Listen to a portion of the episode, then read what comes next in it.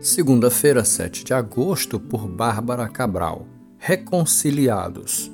Por amor a Cristo, lhe suplicamos, reconciliem-se com Deus. 2 Coríntios 5, verso 2, parte B. Houve um rapaz que pediu ao pai sua parte da herança antes do tempo.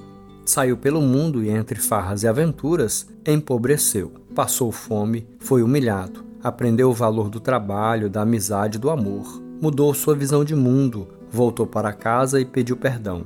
Seu pai matou o melhor cordeiro que tinha e fez uma grande festa para comemorar esse retorno.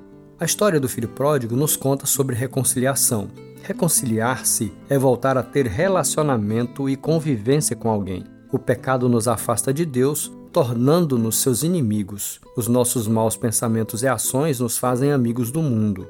Ora, se nós causamos a inimizade, o justo seria que o pedido de reconciliação viesse dos homens, mas a iniciativa de se reconciliar com os pecadores partiu de Deus. Ele fez isso nos oferecendo o presente mais caro possível, a vida de seu único filho. Quem aceita a morte do Cordeiro de Deus participa da festa da reconciliação.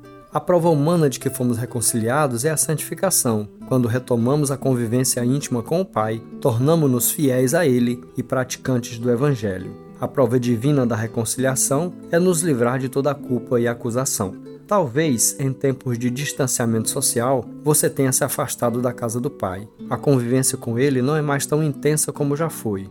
Não pense que você já foi longe demais. Há sempre perdão para os reconciliados.